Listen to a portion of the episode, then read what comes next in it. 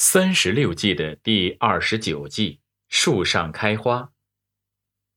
三国时期，曹操兵分八路进攻刘备所在的樊城。为了保住城中百姓，刘备只得弃城而去。在撤退过程中，刘备不幸与妻子糜夫人、幼子阿斗失散。刘备的大将赵云最终找到了他们，糜夫人不幸丧命。赵云带着阿斗冲出曹军重围，但是曹操的大将文聘率领曹军对赵云穷追不舍。赵云来到长板桥边，已经筋疲力尽。忽然，他看见蜀将张飞手拿丈八蛇矛立在桥头。原来刘备得知赵云回去救甘夫人和阿斗之后，担心赵云无法摆脱曹军的追击，便让张飞带领二十多人前来接应赵云。张飞让赵云先走，自己来对付曹军。张飞看到桥东有一片树林，便心生一计。张飞叫人砍下树枝，拴在马尾上，在树林内往来驰骋。扬起尘土，造成有伏兵的迹象。布置完毕，张飞独自横矛立马于桥上。不久，曹军追到桥头，看到张飞手拿蛇矛，怒目而视，立在桥头。此外，曹军又看见桥东树林中尘土飞扬，怕有伏兵，所以不敢近前。曹军众将在桥西一字排开，却不敢轻举妄动。曹将闻聘立即命人飞报曹操。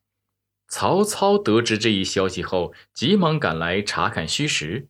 张飞远远看到一队人马拥着青罗伞盖，旌旗招展来到近前，料想曹操心里怀疑，所以亲自来查看。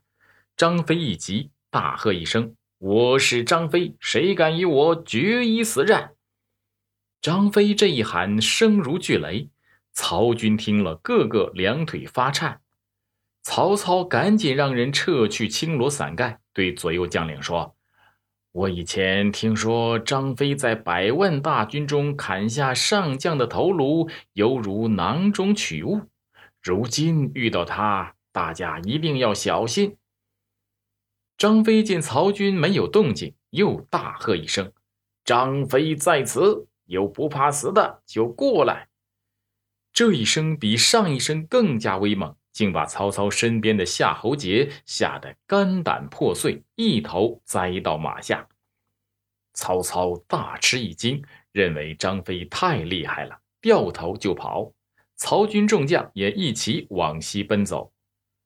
张飞见曹操退兵，也不追赶，他命令属下快速拆桥，然后就到刘备那里复命去了。与此同时，赵云也已见到刘备，他解开胸前护心镜，从怀里抱出阿斗。阿斗睡得正香。刘备看着满身是血的赵云，不禁痛哭。最后，等张飞赶到，与他们会合后，刘备立即带领众人赶往汉津。